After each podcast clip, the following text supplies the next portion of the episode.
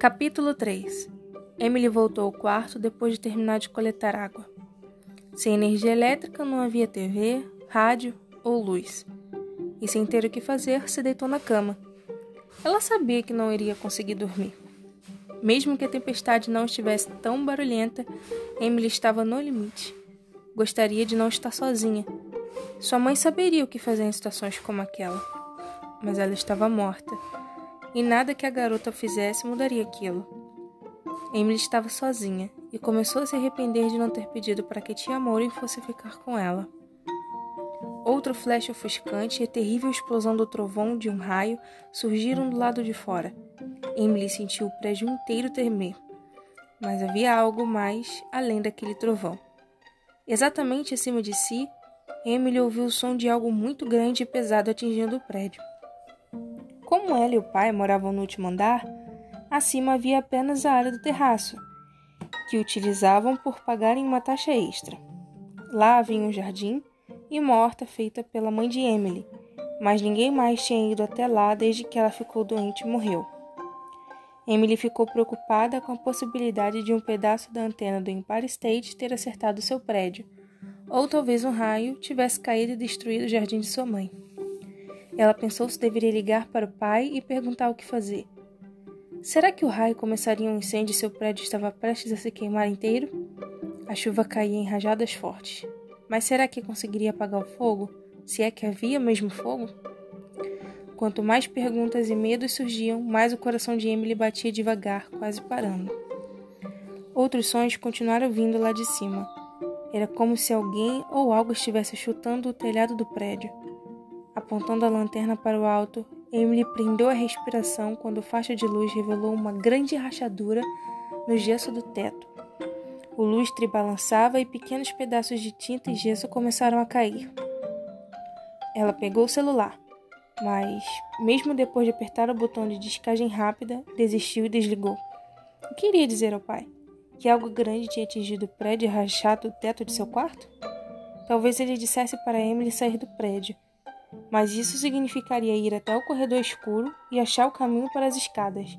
Depois teria que descer 20 andares e sair para a rua, onde chovia sem parar. Melhor não, Emma, disse a si mesma. Não tem nada lá em cima. É só algo do jardim que caiu e a porta batendo com o vento. Mas antes de conseguir se convencer de que não era nada sério, as batidas começaram novamente. Isso é loucura, disse já saindo da cama. Você não vai subir. Era como se seu corpo e sua mente não entrassem num acordo.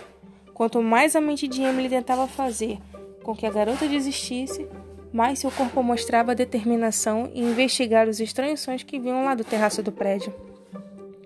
Emily vestiu seu sobretudo para a chuva, pegou as chaves do apartamento e foi até a porta.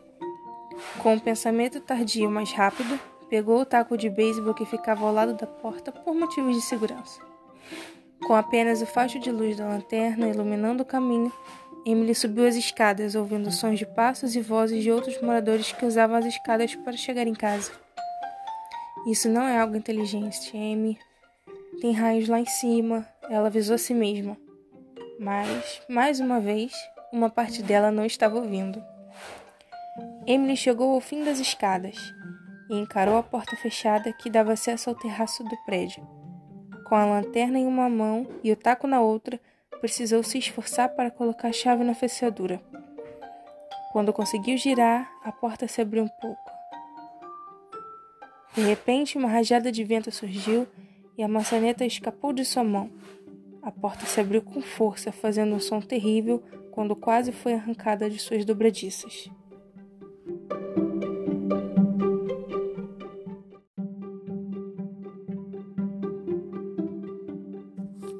E eu, querendo entrar silenciosamente, repreendeu-se. Emily caminhou para a chuva que caía forte e começou a examinar o lugar com a lanterna, procurando por algum foco de incêndio. Fazia quase um ano que ela estivera ali pela última vez. As plantas tinham crescido desordenadamente. O mato dominara o local e cobriu o que antes era um belo jardim florido. A horta estava irreconhecível. No escuro e com a tempestade no auge, aquele não era mais o jardim que Emily conhecera. Agora era apenas um lugar sombrio e assustador, cheio de mistérios e perigos. Apesar do barulho da chuva, Emily ainda conseguia ouvir outros sons. Aquelas eram batidas novamente, mas agora havia mais batidas. Quando se concentrou para ouvir por cima de todo o barulho da tempestade, teve a impressão de ter escutado um lamento, um som semelhante a um choramingo de dor. Andando devagar, passou o facho de luz pelo jardim. À direita dela estava o grande caminho de rosas que tinha sido o orgulho e alegria de sua mãe.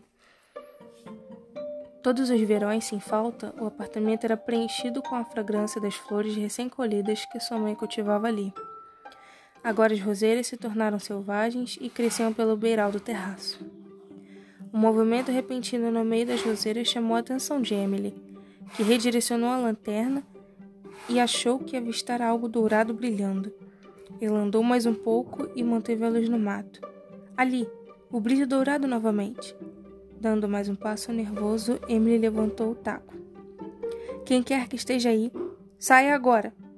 Quando deu mais um passo hesitante, um raio iluminou o céu e banhou todo o terraço com sua luz. O que Emily viu no jardim de rosas era algo impossível. Ela cambaleou para trás, perdeu o equilíbrio e caiu com tudo no chão. Não é real, disse a si mesma. Se apoiando nas mãos e joelhos, ela pegou a lanterna. Você não viu o que acha que viu, Amy. É só tempestade mexendo com a sua cabeça, é, é só isso. Ao direcionar a luz novamente para o mato, seu coração batia tão rápido que ela achou que fosse desmaiar. Cambaleando, Emily ficou em pé e avançou lentamente. Não é real, Amy, não é real. Repetia para si mesma enquanto se aproximava. Você não viu nada, mas quando apontou a lanterna para o mesmo lugar, não conseguiu negar a verdade. Era bem real. Um grande cavalo branco estava deitado de lado no jardim de rosas. O brilho que ela notara vinha de um dos seus cascos. Ao prestar mais atenção, Emily prendeu a respiração. Era de ouro. Levantando a lanterna, ficou ainda mais chocada. O animal tinha asas enormes, cobertas de barro folhas e pétalas, mas inconfundíveis com suas longas penas brancas. Não! Emily gritou. Isso é impossível! Outro raio iluminou o terraço, confirmando o que ela tentava negar tão fortemente. Um cavalo branco com cascos dourados e enormes asas brancas estava deitado de lado no meio do jardim de rosas de sua falecida mãe. Sem conseguir se mover e quase sem respirar, Emily observava o animal sem acreditar no que via. Enquanto olhava, as asas se moveram, seguidas de um terrível rudidor, que fez o coração de Emily ficar apertado. O animal estava ferido e sentindo dor. Avançando sem se preocupar com os espinhos afiados que rasgavam sua pele, Emily adentrou os arbustos e começou a afastá-los do cavalo ferido. Ela conseguiu passar pelo animal até chegar em sua cabeça, que estava caída no chão e completamente presa em roseiras, cujos espinhos penetravam na pele macia do garanhão. Emily gritou de dor quando os espinhos perfuraram sua pele no momento em que começou a livrar a cabeça do animal daquelas roseiras cruéis. Ele estava acordado e olhava para ela com seus grandes olhos negros. Está tudo bem, não vou machucar você, ela falou calmamente. Vou soltá-lo em um minuto, então talvez possa ficar em pé, se não estiver muito machucado. Quando a maior parte da cabeça ficou livre, ele tentou se levantar, mas soltou um grito de agonia quando a asa que estava à vista se moveu. Pare, pare! A Emily acariciou seu pescoço trêmulo do cavalo. Não se mova. Vou tentar ver o que está errado. Emily continuou a acariciar seu pescoço forte e quente enquanto levantava a lanterna e passava o facho de luz pelo corpo do animal.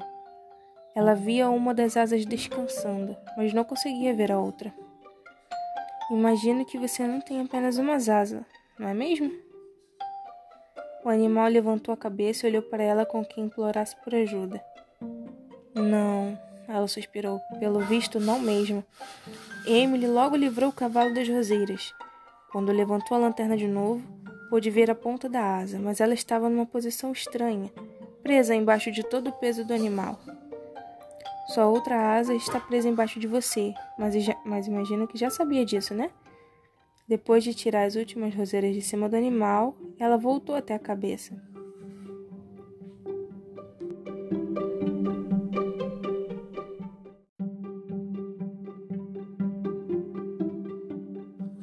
Fiz tudo o que podia, mas precisamos tirá-lo de cima da asa. Se eu der a volta e empurrá-lo, você pode tentar se levantar? Como que em resposta àquela pergunta, o cavalo pareceu assentir com a cabeça. Você está mesmo ficando louca, Amy murmurou para si mesma. É um cavalo, ele não entende o que está dizendo. Ela se ajoelhou na lama escorregadia, acariciou ao lado da barriga do animal. Certo, me desculpe, mas isso provavelmente vai doer. Quando eu começar a empurrar, quero que tente se levantar. Apoiando as mãos firmemente nas costas do cavalo, Emily se inclinou para frente e começou a empurrar com toda a força que tinha. Agora! Ela bufou. Se levante agora! Emily podia sentir os músculos das costas do animal se tensionando sob suas mãos enquanto ele se esforçava para levantar. Isso mesmo, empurrando e tensionando, ela começou a sentir seus joelhos escorregando na lama. Não pare, você consegue! Jogando todo o peso contra o cavalo, Emily sentiu o animal se mover, mas quando ele rolou para frente, a asa presa se soltou e acertou no rosto. Emily gritou quando foi derrubada para trás no meio das roseiras. Deitada no jardim, os espinhos afiados fizeram grandes furos em sua calça jeans e em seu casaco e penetraram em sua pele. Mas a dor logo foi esquecida quando as luzes dos raios revelaram o cavalo agora em pé, olhando para ela. Apesar de estar sujo de lama, com folhas cobrindo seu corpo e emaranhadas em sua crina, e ignorando os muitos cortes e arranhões feitos pelos espinhos, Emily estava maravilhada. Ela nunca vira algo tão incrível quanto aquilo em toda a sua vida. No momento em que descobriu o cavalo no telhado e viu suas asas, um nome surgiu em sua mente. Uma história de um velho livro de mitologia há muito esquecido que sua mãe costumava ler para ela. Mas a preocupação com o animal a tinha distraído naquele pensamento, que agora tinha voltado e inundava sua mente.